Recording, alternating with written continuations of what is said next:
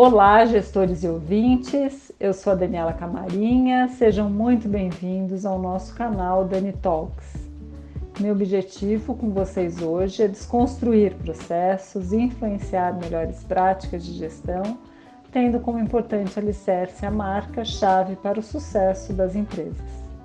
Vamos juntos explorar cases de pessoas e empresas excepcionais naquilo que fazem para ajudar você a se fortalecer e transformar a sua organização.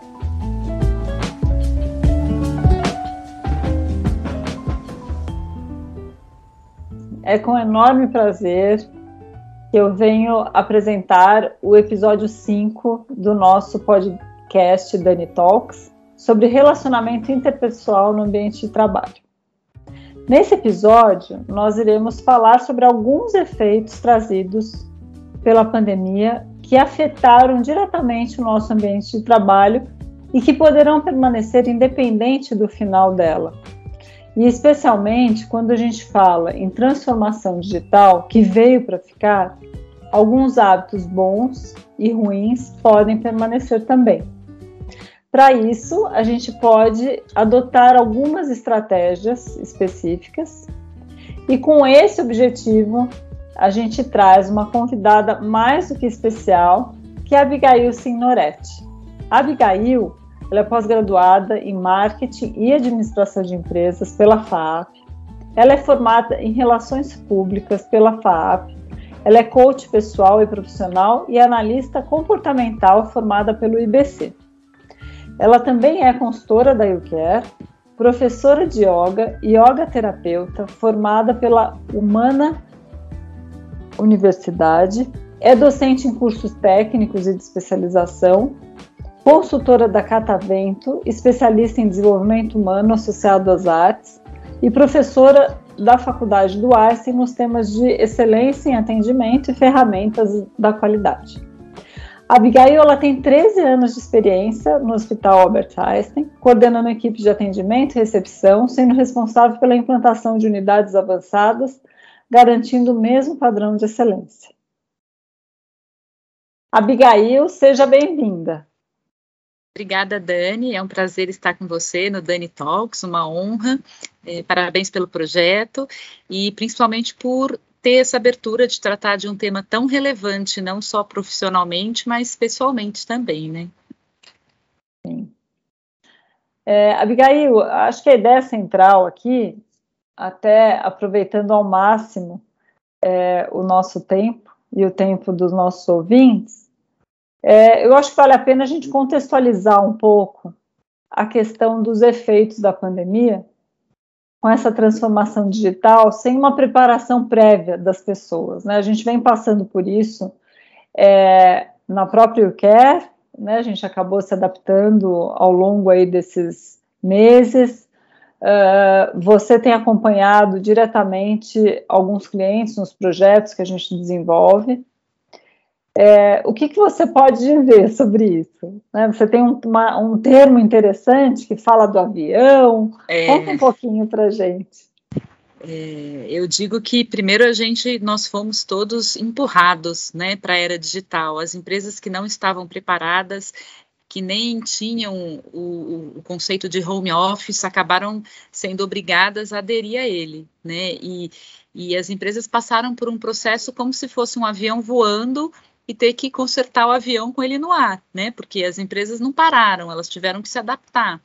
Muito da área da saúde não se não precisou se adaptar, muito pelo contrário, estava ali na linha de frente, né? E, e as áreas que puderam se adaptar, que são a, a de retaguarda, é, tiveram também os efeitos de não estarem preparados, né? Nem os colaboradores para ficar em home office e nem a liderança para poder fazer a gestão das suas equipes todos em home office. Então, eu digo que foi um dois anos, né? Acho que está completando extremamente desafiador, de muita aprendizagem, mas também bastante desgastante, né? Tanto para as lideranças quanto para os colaboradores, né? E, por um lado, a gente ganhou muito com a pandemia, com home office, muitas empresas nem vão voltar é, presenciais. Eu conheço empresas que têm é, devolvido os escritórios na Faria Lima, ficaram com uma pequena sala de reuniões somente, porque aderiram 100% ao home office, coisa que antes era 100% presencial, empresas que ficaram no, no híbrido, mas todos, é, tudo eu acho que tem ônus e tem bônus, né? Então, a gente está colhendo agora os frutos do home office, talvez tendo um pouco mais de qualidade de vida, mas também tem o ônus de você acabar se entregando muito mais para o trabalho quando você está dentro de casa. Aí eu lembro uma frase sua interessante, que é como é que é que você falava sobre o trabalho que antes a gente em home office? Você lembra da frase que você fala? A gente dorme, né? Acorda no trabalho. É, dorme no trabalho e acorda no trabalho, é, algo assim. Exatamente. Então, assim, mudou, né? As, as pessoas que é, levaram a sério têm produzido muito mais do que presencialmente. Eu tenho uma amiga que trabalha é, com processos é, judiciais e, e, colocaram software na casa dela. Ela falou que nunca produziu tanto na vida, porque não tem a pausa para o café, não tem o tempo de respirar, o almoço é ali na cozinha, que é o cômodo ao lado, né? Então as pessoas se tornaram mais produtivas, mas também se tornaram mais estressadas de uma maneira geral. Então a gente eu acho que está no momento de encontrar esse equilíbrio para poder usufruir de forma mais completa do benefício e do conforto do home office, né? Sim. E é, e é interessante que é, a provocação de falar sobre essa temática foi justamente assim motivada porque a gente de alguma maneira vai entrar nesse ou já entrou nessa dinâmica híbrida e, e, eu gostaria que você falasse um pouco, né, o quanto os relacionamentos eles foram prejudicados e aí nesse movimento a gente acaba adquirindo alguns hábitos que não existiam e algumas questões que a gente precisa tomar cuidado e, e se antecipar para que a gente não leve isso para essa fase nova que a gente vai vivenciar a partir de agora, né? Sim. É, na pandemia, é, de uma maneira geral, é, eu lembro no início da pandemia, nos primeiros meses, a China já divulgava a informação de que tinha aumentado em 30% o número de divórcios, né? Por quê? Porque os casais tinham as suas rotinas, cada um tinha a sua vida, saía para trabalhar, encontrava à noite, de final de semana, e de repente foram obrigados a conviver né, dentro da mesma casa tempo integral, e isso gerou muito estresse, né? E isso evidencia, Dani, que a gente sabe que nada é perfeito, né? Mas quando a gente tem fugas, né, para não trabalhar o que não, não tá bem. Então você vai para o trabalho, você sai com o filho, você distrai com outras coisas. A partir do momento que você não consegue deixar o problema mais embaixo do tapete, que você tem aquela convivência intensa, aconteceram todas essas separações, né? E no ambiente de trabalho, é, o home office trouxe não só o distanciamento social, eu percebo, mas também o distanciamento das pessoas. Né? Se a gente começa uma reunião e fala alguma coisa da nossa vida pessoal, a gente tem a sensação de que está enrolando, de que não está é, usando o tempo adequadamente, que não está produzindo, né? Então vamos logo para o que interessa, né? E já foca logo no, no assunto da reunião né? Sendo que é importante essa interação, porque a gente se aproxima do próximo não só pela afinidade e pelas questões profissionais, mas também pelo comentário que se faz sobre um filme que assistiu, alguém de repente da família não está no estado de saúde legal, o fato de você perguntar como está a pessoa, isso demonstra que você se importa, né? E a gente acabou vendo esse lado mais humano das relações como algo, não vou dizer ruim, mas como perca de tempo, inconscientemente né? E aí afastou mais as pessoas. E agora, com o híbrido, eu acho que vai se chegar num ponto de equilíbrio dessas relações, né? Porque a pausa para o cafezinho que tem nas empresas e que, por um lado, é, pode ser um momento de procrastinação, também pode ser uma oportunidade de aproximação e de você conseguir construir relacionamentos interpessoais mais sólidos para aguentar mesmo a pressão do, do dia a dia do trabalho. Né? A gente não vai para a empresa para conseguir ou para fazer melhores amigos, mas é saudável, é extremamente saudável quando você tem momentos de também conversar a respeito da sua vida pessoal. É, é, interessante, principalmente nós mulheres, e agora no mês de março, né, que é o mês das mulheres, é, a gente conseguir é, mostrar a nossa vulnerabilidade e perceber que o outro também tem a mesma vulnerabilidade, né? Então, às vezes a gente tem filhos da mesma idade ou maridos com temperamento diferente, e esse tipo de troca de experiência acaba é, aproximando e deixando mais saudável as relações interpessoais, né? É muito interessante. É, é, dois aspectos que você falou, e, e, não é o objetivo da nossa conversa, que eu acho que daria aí uma outra conversa, mas está relacionado à etiqueta digital. E que quando você fala nessa questão de ter um preparar, um, uma conversa informal e que as pessoas realmente, eu tenho notado e eu consequentemente e provavelmente eu tenha feito isso em algumas reuniões, de inesperadamente é, encurtar essas conversas, porque a gente está aqui numa meia hora, às vezes, de um call, e ele, esse call tem que ser super produtivo.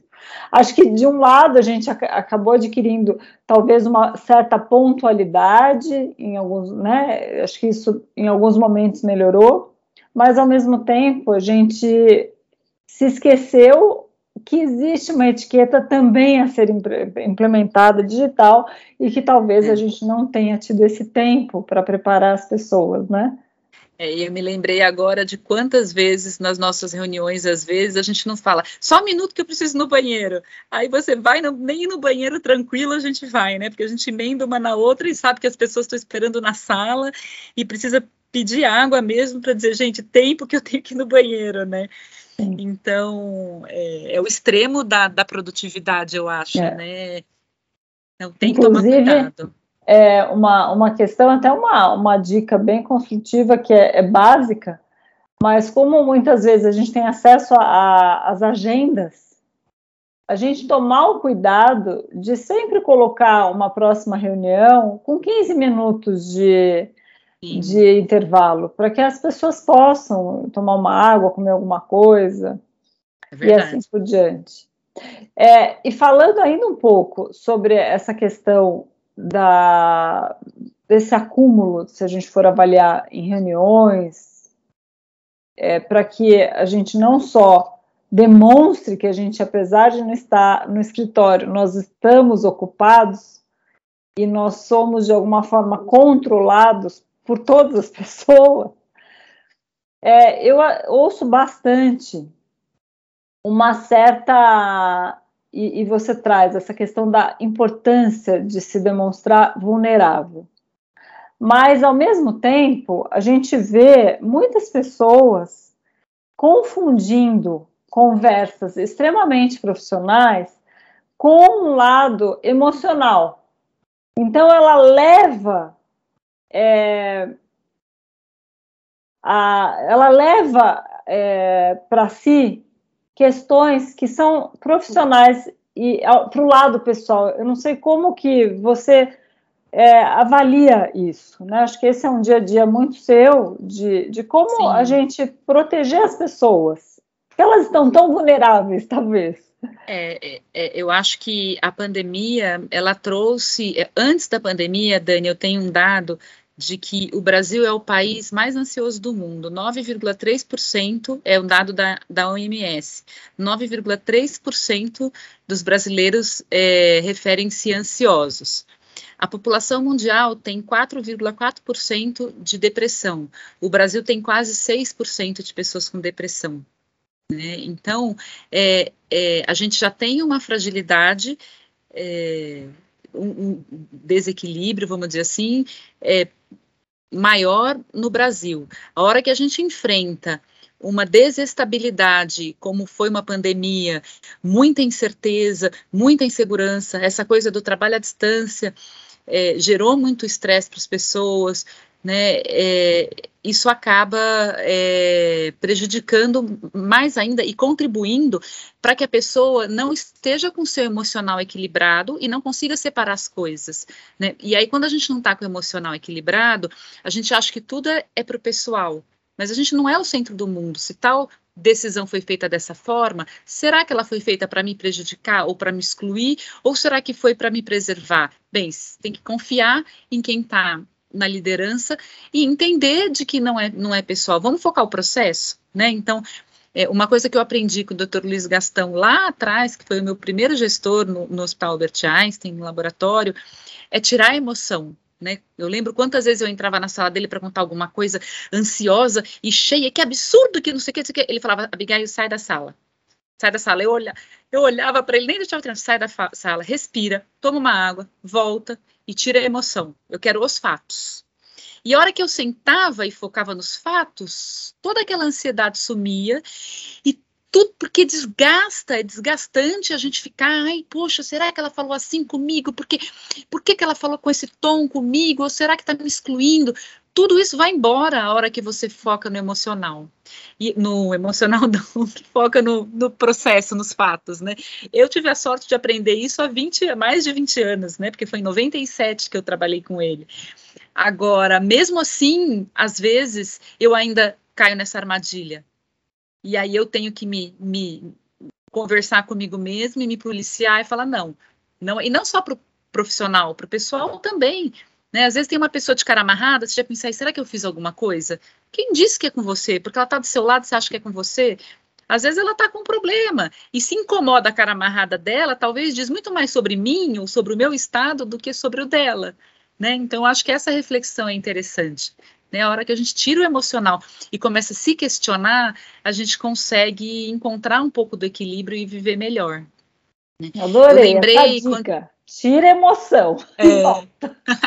e quando você falou da vulnerabilidade, Dani, eu lembro no começo da pandemia que apareceram alguns vídeos hilários, né, de executivos de gravata e cueca samba canção, um outro na CNN que passou a criança por trás correndo.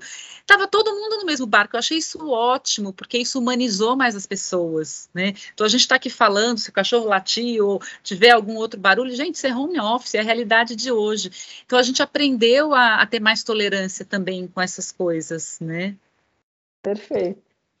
Agora, você teve, como você disse, essa oportunidade de, de, de, de re, repensar nessa, nessa ansiedade no ambiente de trabalho e agir com foco nos fatos, nos processos e assim por diante. É, pensando, uh, inclusive, em um dos cursos que você ministra, na YouCare, que é sobre inteligência emocional, que eu tive o prazer de, de assistir, você fala sobre os quatro pilares da inteligência emocional, né? Sim. Como que eles podem contribuir com esse cenário? Porque a gente vai voltar, a gente vai continuar ansioso. É, é verdade. Sim. Então, antes de falar dos quatro pilares, é, eu gostaria só de contextualizar um pouco da inteligência emocional. Né? Então, a inteligência emocional, ela faz parte das soft skills. Né? Então, nós temos as hard skills, que são as nossas competências técnicas, e as nossas competências comportamentais, que são as soft skills.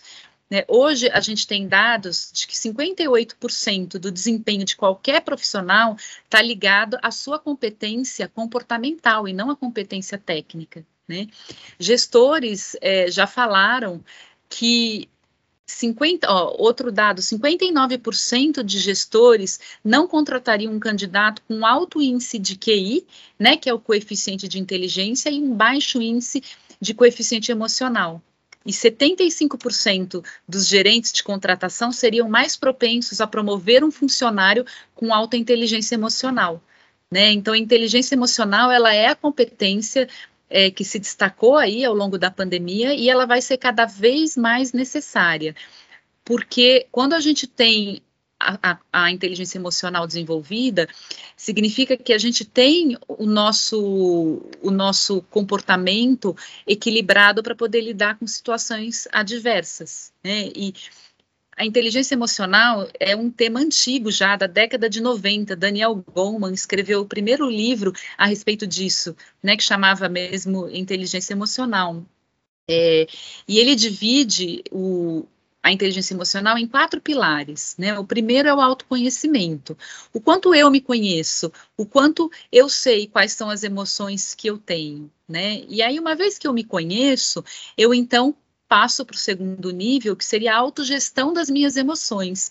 Como eu faço a gestão das minhas emoções? Eu sou uma pessoa adaptável? Eu sou orientada para a realização? Eu sou otimista?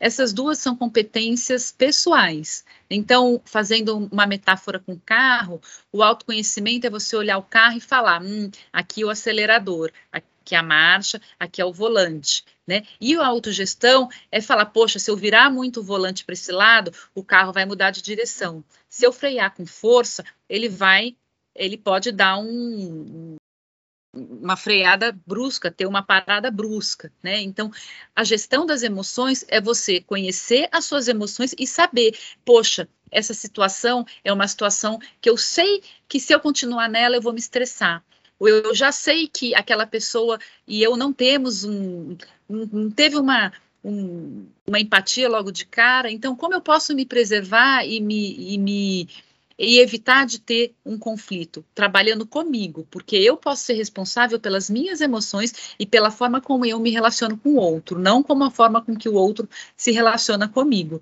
Né? Então, os dois primeiros pilares são esses, que são as competências pessoais. Depois tem dois pilares referentes a competências sociais. Né? Então, o terceiro é a empatia, que é a própria empatia em si, que é você se colocar no olhar do, do no lugar do outro, mas não com as suas referências, com o seu padrão, com o seu histórico de vida, mas sim você conseguir conectar com ele na vulnerabilidade dele e, e realmente é, acolher aquela pessoa, né? Não necessariamente você precisa passar por algo igual, mas você precisa respeitar e não julgar para ter empatia e apoiar. E apoiar não é dar conselho, né? Não é. Às vezes a pessoa nem pede conselho, a gente sai dando é, com boa intenção de ajudar, mas não é o que ela precisa naquele momento para você, é, para sentir que você está tendo empatia com ela. E depois a consciência organizacional, que também está dentro do conceito de empatia.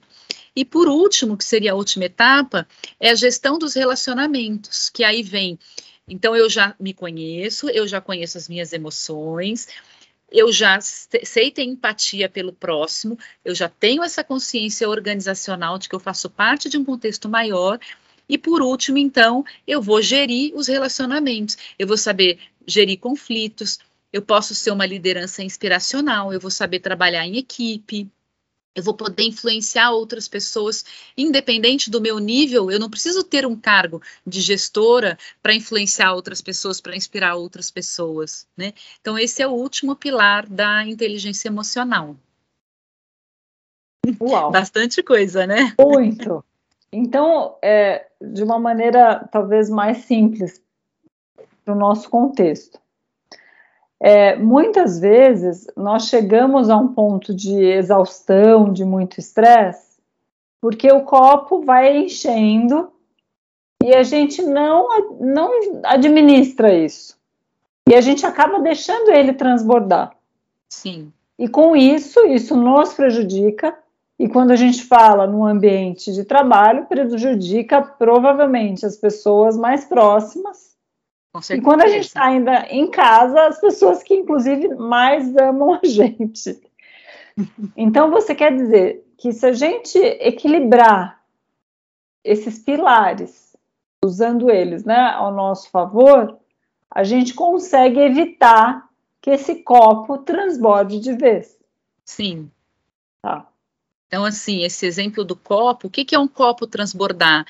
É um bate-boca no WhatsApp, é uma resposta é, mais grosseira, é uma, uma empurrada com a barriga de ah, não vou fazer isso hoje, vou deixar para amanhã.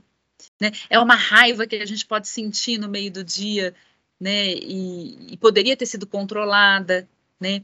Uma coisa que é, eu aprendi e, e, e tem que aprender constantemente, porque a gente tem que estar tá sempre sendo lembrado de certas coisas, né? É que o óbvio precisa ser dito sempre. Né? Então, hoje mesmo eu me estressei numa situação e meu filho de 16 anos falou para mim, mãe, você sabe que ela é limitada. Por que, que você está falando desse jeito? Você podia ter dado a instrução inteira. Eu dei a instrução, vai acontecer isso, isso, isso. Vai o enfermeiro e vai fazer isso, isso, isso. O enfermeiro foi e fez diferente. Só que eu não falei para ela, se for acontecer qualquer coisa diferente do que isso que eu te expliquei, você não deixa, você me aciona. Então o enfermeiro foi, fez diferente. Aí quando eu liguei depois, e aí o enfermeiro foi, deu tudo certo. Ah, ele fez, ele fez nos 30 minutos combinado. Não, ele fez assim, assim. Aí eu levantei meu tom de voz.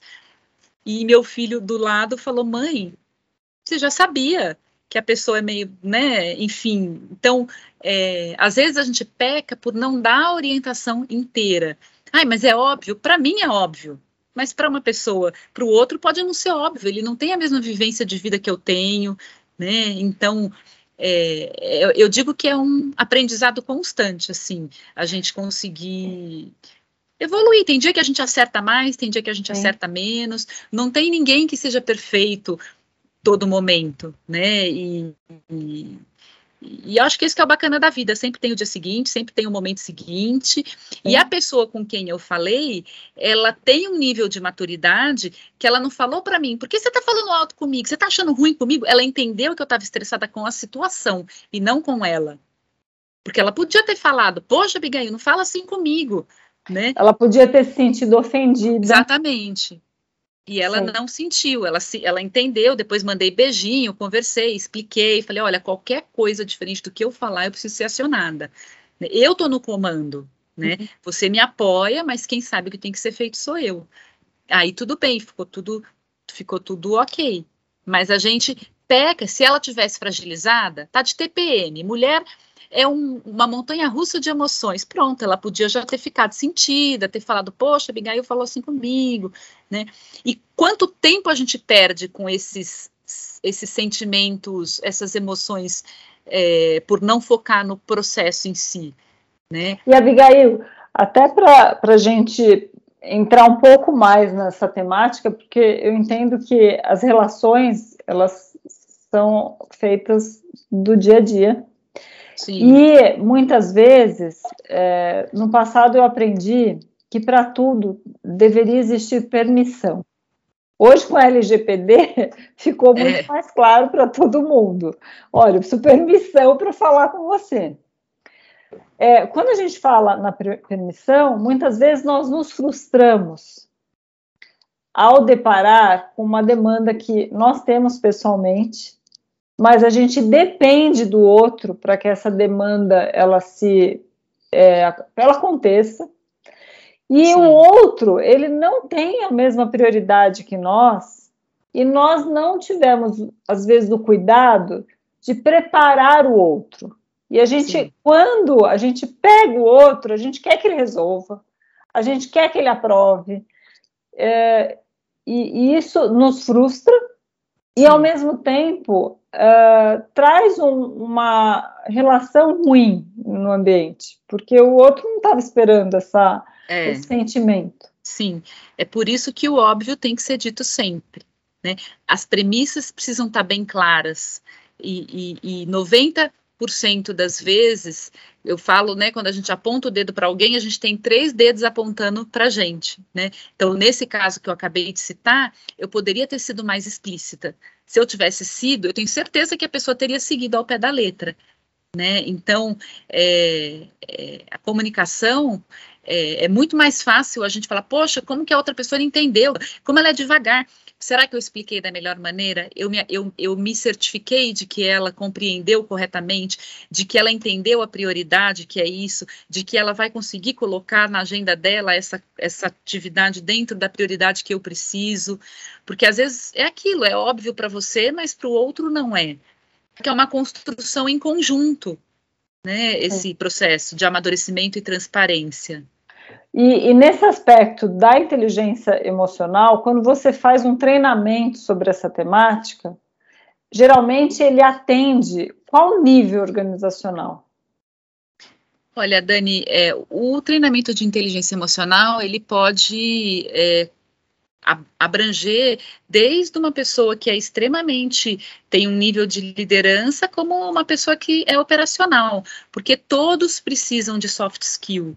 É a recepcionista que está atendendo um paciente atrás do outro e cada um chega de um jeito, até um presidente que tem que lidar com pessoas diferentes e tem que fazer as coisas acontecerem através de outras pessoas, o que é extremamente desafiador.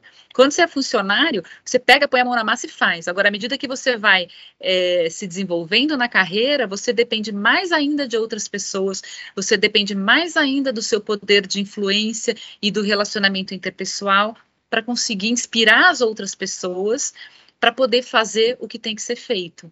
Né? Então, eu, eu digo que é um assunto que é interessante para qualquer um dentro da, da, instituição. Semana que vem nós temos né, uma nova turma, dia 9 e 10 de março, das 20 às 22 horas, né, e está aí uma oportunidade de quem estiver nos, nos ouvindo se inscrever e aprender um pouquinho mais sobre esse tema. Eu digo que cada vez que eu dou o treinamento, eu aprendo um pouquinho mais, porque é um tema que sempre tem um nuance diferente, depende do momento que você está, você consegue absorver algo diferente e evolução constante, né? Não tem como não estagnar. E, e muito do, de, né, você tinha perguntado que dica que eu daria para poder contribuir para a inteligência emocional, é muito focar no presente, nem no passado e nem no futuro. Né? Então você aprende com o passado, projeta o futuro, mas o teu trabalho é no presente. Então esse foco tem que estar tá muito claro. É o aqui e agora. Porque se você ficar remoendo o que aconteceu no passado ou com trauma do que aconteceu no passado, o trauma não resolve, resolve o que você aprendeu com o passado para fazer diferente agora. Então vamos focar no processo, né? Então o que que você aprendeu para fazer diferente, né? E qualquer coisa que ouvir, refletir, anotar o que aprendeu com as suas palavras, buscar esse autoconhecimento, seja através de leitura, seja através de seguir no próprio, nas próprias redes sociais alguém que traz umas reflexões interessantes, né? adaptar as mudanças. Né? A cada sete anos, nossa pele troca inteirinha. Quer dizer, a única certeza que a gente tem é que a gente muda, né? Meus cabelos brancos que o digam. E por que, que a gente tem tanta resistência à mudança? Né? Por que, que é tão gostoso ficar na zona de conforto, sendo que quando a gente é impulsionado, a gente atinge um horizonte diferente, a gente consegue ver as coisas de uma forma diferente. Tem gente que fala, ah, eu fui contratado para fazer isso, eu não vou fazer aquilo, não faz parte do meu, não faz parte da minha rotina. Poxa, olha a oportunidade que você está tendo de fazer algo que não faz parte da sua rotina e aprender algo novo, né? Então é realmente começar a olhar de uma forma positiva e olhar como oportunidade. E quando tem problema, eu falo que os problemas não existem, existem oportunidades para a gente fazer melhor e diferente, né? Então, o que que eu vou aprender com isso? Como que eu vou olhar essa situação? Aí é coisa é cabeça de quem mexe com qualidade, né? Então, olhar a situação e ver, tá, o que e como eu vou fazer diferente para poder melhorar daqui para frente e não reincidir nessa questão. Né? Então, é usar mesmo para evoluir. E Abigail, você falou em algum momento sobre aquela pausa do café que a gente acabou perdendo né, durante a, a pandemia. Ela vai voltar, então a gente também estar bem preparado para essa pausa não ser uma mega pausa e para que a gente separe né, as questões né, pessoais que houveram esse, que houve, né, nesse caso, o sentimento, mas que na realidade era muito relacionado talvez ao processo em si. É, recentemente eu li um prefácio de um livro, na verdade estou lendo o livro, e li o prefácio do livro que me chamou a atenção, que tem um, um, um, um líder que traz algum, alguns membros da sua equipe para uma reunião e provoca a equipe no seguinte sentido. Uh, por que o fulano alcançou no projeto esse estágio tão avançado e vocês não? Porque vocês, ele é mais inteligente? Não. Nós já fizemos o teste de QI dele e ele não é mais inteligente no, em termos de QI. Porque ele trabalha muito mais horas do que vocês? Não, pelo contrário, ele trabalha menos horas. E aí ele traz uma série de questões que comparam e a gente vê que ele tem tudo de menos. Aí ele fala: o que, que ele tem então de diferente? ele pensa grande, ele vai ao encontro dos sonhos dele, ele faz Sim. a coisa acontecer.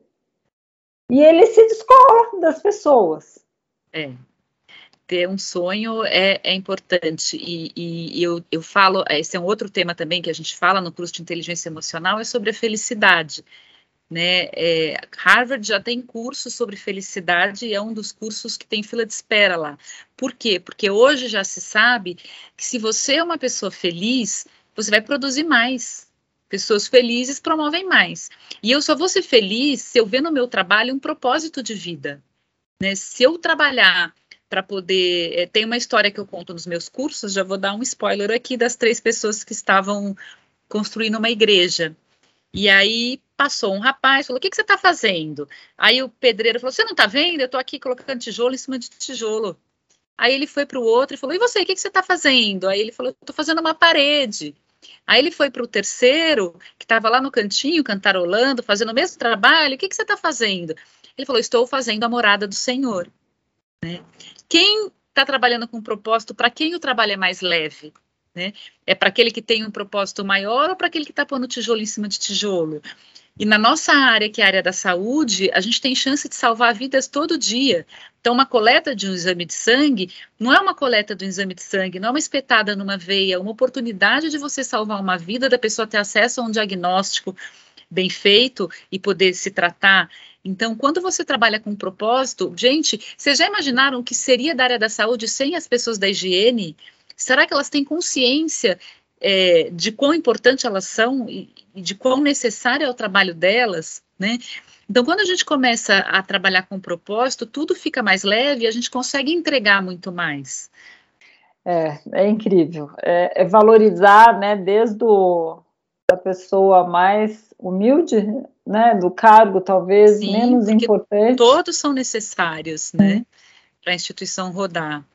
E essa história me lembrou uma, uma outra de um funcionário que entrou no, no escritório do, do gestor e pediu, falou, o fulano entrou na empresa bem menos tempo que eu, ele já tá, ganhou aumento e eu não, eu quero saber por que, que ele ganhou aumento e eu não, eu estou aqui há 20 anos. Aí o gestor pediu para esse funcionário sentar, falou assim: faz uma coisa para mim. É, eu estou querendo dar de sobremesa do almoço é, laranja para os funcionários. Tem uma, uma feira aqui na esquina. Você vê para mim se eles têm laranja, se dá para os funcionários? Aí ele foi e voltou em cinco minutos. Aí, ó, patrão, tem sim, eles têm laranja. Tem? Ah, que bom. E eles têm quantidade suficiente para atender os funcionários? Ah, isso eu não tenho certeza, não. E o valor das laranjas? É, ele faz algum desconto pelo volume? Também não sei não, só sei que eles têm a laranja. Tá bom. Aí senta aqui, João. Aí foi, chamou o, o outro funcionário, que ele estava questionando por que tinha sido promovido, e perguntou, fez a mesma, exatamente o mesmo briefing, né? Vai na feira e vê se eles têm laranja para poder é, dar de sobremesa para os funcionários da empresa. Ele demorou 10 minutos para voltar. Quando ele voltou, ele voltou com um papelzinho dizendo: Olha, eles têm laranja sim, e o valor é tanto, e para a quantidade de pessoas que a gente tem, eles conseguem um desconto, e ainda dei uma pichinchada, eles podem entregar descascado se a gente quiser. Eles também têm abacaxi, e tem uva se o senhor quiser dar uma coisa mais prática de se alimentar. E o valor é esse, esse, esse. Aí, a hora que ele terminou, ele, obrigada, tal, pode ir. Aí ele virou para o funcionário que tinha pedido aumento e falou: O que, que você estava me dizendo mesmo? Né? Então tem pessoas que fazem exatamente o que são, o que é pedido e esperam que vão se destacar. E a gente só se destaca no improvável. Né? Fazer o que é pedido somente não é fazer o extraordinário. Porque as pessoas não pedem aquilo que a gente falou, óbvio precisa ser dito sempre. E a gente nem sempre fala. Então, a pessoa que tiver essa sacada e souber ir além, ixi, vai deslanchar na carreira. Sensacional. Bom, a gente falou também um pouco sobre a questão da, da ansiedade, como que é, afeta as pessoas ao, ao redor. É, falamos também de um, de um tema que você tem estudado bastante, que traz a questão de um cérebro bem desenvolvido, ele não retorna ao, ao seu tamanho Sim. original. É, eu acho que isso seria interessante você trazer, porque está muito relacionado à questão da importância de você ter um propósito, você buscar por ele, não só dentro da organização, mas faz parte das nossas atividades que nos trazem provavelmente motivação, que é Sim. esse estudo pessoal das no, da nossa agenda, né? Às vezes ter é. um bloqueio para que isso aconteça. Então, eu queria que você tocasse um pouco nesse tema, Abigail, por favor. Antes de falar da neuroplasticidade, né, é, que é uma ciência bastante recente, eu acho que vale a pena a gente mencionar de que é, tem um conceito da física que veio para o mundo corporativo que é, a, que é a resiliência. Então, os profissionais vão ser resilientes.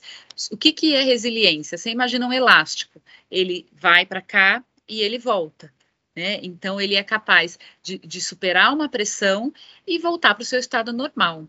Hoje já se usa um conceito de antifragilidade. Então, quem é o antifrágil? É aquela pessoa que ela se adapta ao momento de dificuldade e ela aprende com ele e evolui. Ela não vai voltar para o estado anterior, porque ela aprendeu, ela teve um aprendizado e ela então tem um nível de maturidade maior. Então, esse conceito de antifragilidade é bem usado no mundo corporativo.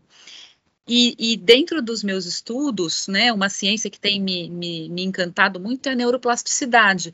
Até pouco tempo, achava-se que o cérebro ele era é, era aquilo e pronto. Tanto que quando a pessoa tinha é, um AVC ou algum problema que comprometesse o cérebro, é, achavam que pronto, a pessoa está fadada a ficar em coma ou na cama o resto da vida. E hoje não. Hoje sabe-se que você estimulando o cérebro propriamente, você consegue evoluir e voltar é, a fazer coisas que você deixou de fazer. Então, da mesma forma que a gente tem que é, exercitar os nossos músculos para os músculos crescerem, a gente precisa exercitar o nosso cérebro para que ele possa, então, se adaptar a novos padrões e ganhar mais agilidade. E aí passa pelo quê? Por sair da zona de conforto. Então, eu aposto que você, Dani, dorme do mesmo lado da cama toda noite, acertei? Quem está nos ouvindo, aposto que quando vai para o trabalho, apesar de colocar o Waze, faz sempre o mesmo caminho. Ou às vezes o Waze até mandar para o outro, fala, ai meu Deus, vai ter que mudar, fica inseguro de acreditar no Waze. Por quê? Por causa do poder do hábito, né? Que foi um outro livro que eu li também e que trouxe muita lógica para muitas coisas na, na minha vida, né? De que a gente faz as coisas, vai fazendo e no, a gente toma mais de 40 mil decisões por dia. Vocês já imaginaram se a gente precisasse pensar para cada uma delas? Ah, eu vou colocar a mão na minha cabeça agora, ou que palavra eu vou usar? Nossa, ia ser extremamente cansativo. Então, o hábito veio para favorecer o ser humano. Só que a gente gostou tanto. É tipo aquele lugar quentinho, gostoso, confortável, que a gente não quer sair mais. Né? E a neuroplasticidade veio mostrar que quando a gente faz as coisas de forma diferente, a gente trilha novos, a gente cria novas trilhas neurais, novos caminhos neurais, e que isso faz com que a gente esteja mais preparado para situações adversas. Então, por exemplo, é, tenta dormir do outro lado da cama, sentar em outra posição na mesa, fazer outro caminho para ir para o trabalho. Ah, sempre vou para o trabalho ouvindo, ouvindo música é, coloca um podcast ou outra coisa. Então, experimentar fazer coisas que você está habituado a fazer de forma diferente. Né? E isso pode trazer surpresas incríveis, como a que aconteceu comigo semana passada, que eu comentei com vocês, que eu mudei a rádio para uma rádio gospel e fiquei encantada com a, a, a, a palestra, o, o bate-papo, era tipo um podcast ao vivo, que estava tendo na rádio gospel, ligando tudo a Jesus, falando de inteligência emocional. Eu fiquei apaixonada pela, pelo prisma que olhou um assunto que eu estou tão acostumada a lidar. E isso não teria acontecido se eu não tivesse fuçado ali para tentar achar uma coisa diferente, né? Então, boas surpresas podem acontecer quando a gente tenta coisas diferentes. Verdade. Bom, e aí falando nessa questão de talvez etiqueta é, empresarial, porque a gente falou muito da pessoa, como ela se enxerga, como ela convive, o quanto isso é, traz é, essa relação e, e, e, esse ambiente, né, melhor ou pior, e assim por diante. No, no episódio passado, a gente falou sobre imagem pessoal. Sim. E o quanto isso é importante para o desenvolvimento de uma carreira, manutenção e assim por diante. Mas se a gente for aplicar é, no relacionamento, é, de alguma forma existe uma imagem por trás disso. Sim. É, eu, já, eu já presenciei com você é, cursos super importantes que você ministra e uma boa parcela das pessoas ficam de, fica de, de câmera fechada. Há duas semanas eu fiz um curso extremamente importante numa universidade de ponta e fiquei impressionadíssima porque apenas um terço estava de câmera é, aberta. aberta.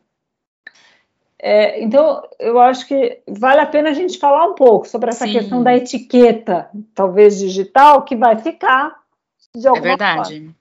É, eu acho que em cursos, às vezes, é difícil deixar as pessoas com câmera aberta, porque acaba sobrecarregando muito a rede. Mas no dia a dia, é, eu acho que é prioridade manter a câmera aberta. Eu tenho um cliente que você conhece bem, que todas as reuniões que a gente faz com seis, sete pessoas, ninguém abre a câmera. Só eu abro a câmera. E para mim tá tudo bem, porque eu estou fazendo a minha parte. Isso é certo para mim. Eu ficaria desconfortável se eu tivesse com a câmera fechada. Eu já tive reunião que o meu minha câmera do notebook queimou, que eu coloquei o celular de lado. Eu fiquei meio de perfil no celular para poder ter a câmera aberta, porque eu acho que tem uma questão de respeito pelo outro, você está ali com a câmera aberta, mas isso, isso sou eu. E, e, quando a gente fala, linkando com o podcast passado, da questão da imagem, é, tem um livro chamado Silent Messages que diz que na nossa comunicação, somente 7% são palavras, 38% é a forma com que a gente fala e 55% são aspectos não verbais. Então, o que, que são aspectos não verbais? Imagina o que, que é aspecto não verbal com a câmera fechada. Então, quer dizer, a gente empobrece e dificulta o outro de nos entender se a gente fica com a câmera fechada em reuniões é, ou nessa comunicação é, virtual. Né? Então, é a forma com que eu me apresento. Né? Eu não posso fazer uma reunião, por mais que eu esteja de home office, é, com um cliente, sei lá, a gente não aparece muito, né? Mas vai levantar, a pessoa tá de calcinho, tá com um shorts, entendeu? Ou um decote muito grande, ou tomando uma cerveja ao invés de estar tá tomando uma água, né? Então, eu acho que são cuidados que a gente tem que ter, né? Então, eu, quando eu trabalho, eu tenho sempre um batonzinho assim do lado, ó, porque esse não pode faltar, né? Então, antes de eu ligar a câmera, eu passo o batom, dou uma ajeitada no cabelo, né? Para poder tá, estar apresentável, porque a forma com que eu me visto e com que eu me apresento diz muito sobre quem eu sou, tanto no âmbito presencial, de um dia a dia de um escritório, como no, no, como no âmbito virtual. Né? E, e eu acho que permitir o outro me ver é uma forma de eu mostrar transparência e de eu é, ganhar, não vou dizer ganhar pontos, mas ser profissional, porque isso para mim é ser profissional. E assim, se por algum motivo não tiver como ligar a câmera, olha, me desculpa, meu celular está sem bateria, ou enfim, a câmera queimou, eu tô no, mas eu tô aqui 100% ouvindo vocês, né? Nunca começar uma reunião sem câmera. E se os Sim. outros não colocam a câmera, aí é opcional de, de cada um.